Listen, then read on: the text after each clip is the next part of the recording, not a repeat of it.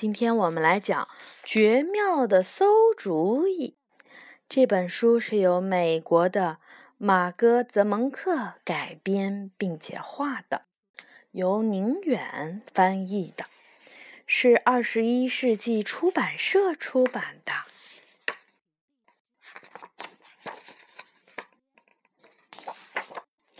从前有一个贫穷又不太走运的人。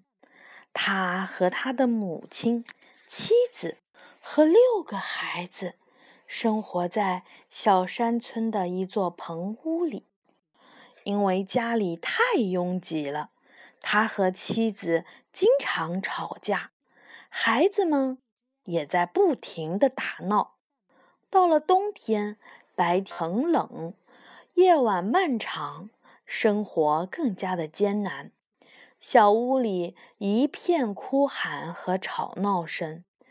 一天，这个可怜的人实在受不了了，他跑去找长老，请他给自己出个主意。尊敬的长老，他哭着说道：“我的日子变得越来越糟糕了，我们太穷。”我和母亲、妻子、六个孩子挤在一间小棚屋里，实在是太挤了，到处都是吵闹声。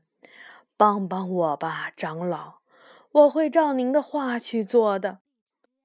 长老想了想，摸着下巴上的胡子问道：“告诉我，可怜的人，你养着牲畜吗？”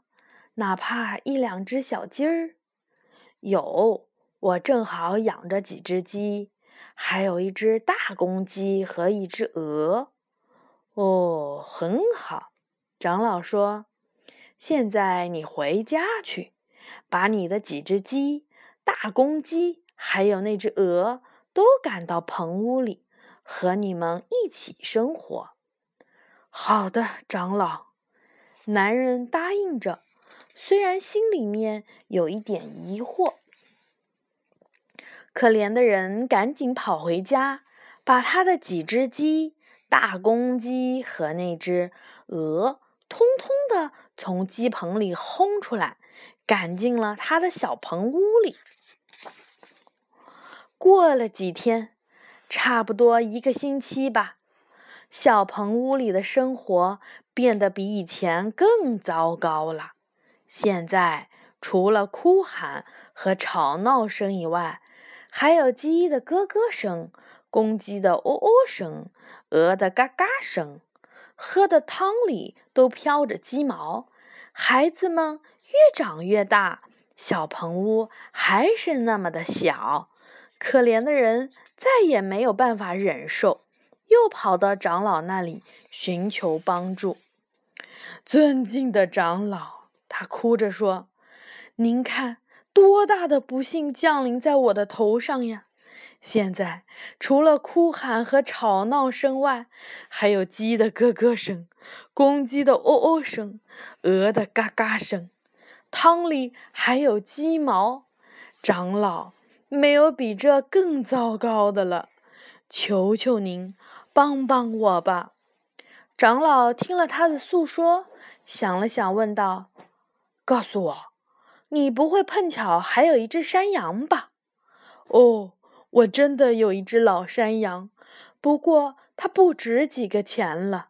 太好了，现在你就回家去，把那只老山羊带到你的屋棚里去。哦不，他叫了起来。长老，您确定您是这个意思？去吧，现在就去。好人儿。马上照我说的去做，长老说。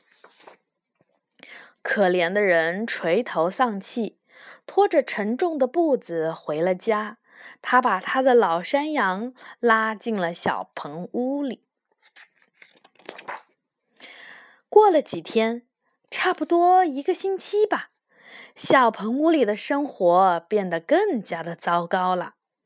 现在不仅有哭喊声。吵闹声，鸡的咯咯声，公鸡的喔喔声，鹅的嘎嘎声，还有变得非常粗野的老山羊。它不停地用脚顶撞碰到的任何东西。孩子们越长越大，小棚屋里显得越来越小。这个可怜的人一分钟也受不了了，他再次跑到长老那里。尊敬的长老，帮帮我吧！他哭叫着说：“这回那只山羊变得发了狂，我的生活简直就是一场噩梦。”长老听了他的诉说，想了想，最后说道：“告诉我，可怜的人，你会不会还有一只牛呢？小牛或者是老牛都没有关系。”“是的，这长老，我我确实有一只牛。”这个可怜的人战战兢兢地回答：“那你回家去，把牛也牵进屋棚里去。”长老说。哦，不不不，不能这样做！他大叫了起来。立刻照我说的办。可怜的人脚步沉重，牵着他的牛，满怀心事的走进了小棚屋。长老是不是疯了？他想。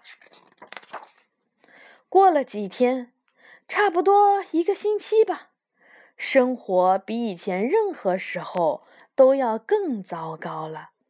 每一个人都在吵闹，特别是那只鸡。山羊发疯似的跑来跑去，牛冲撞着任何阻挡它的东西。可怜的人简直无法相信他的生活会变得如此的不幸。最后，他实在是无法忍受了。他跑去长老那里寻求帮助。尊敬的长老，他尖叫着说：“求求您，救救我吧！世界末日到了，那只牛撞倒了所有的东西，屋子里连呼吸的地方都没有了，比噩梦还要可怕。”长老听着，想了想，说。现在回家去，可怜的人，去把你的那些牲畜都赶出屋子。我会的，我会的，我马上就这么做。可怜的人立刻跑回家，把他的牛、山羊、鸡、鹅，还有大公鸡赶出了他的小棚屋。那天晚上。可怜的人和他的家人睡得非常的安静，没有了鸡的咯咯声、公鸡的喔喔声、鹅的嘎嘎声。屋子里的空间变得很大，连呼吸都变得顺畅了。第二天，他跑到了长老那里。尊敬的长老，您让我的生活变得甜蜜无比。还是那个小棚屋，我和我的家人们过得如此的安静、宽敞、平和，生活真的是太美妙了。嗯，这个故事说完了。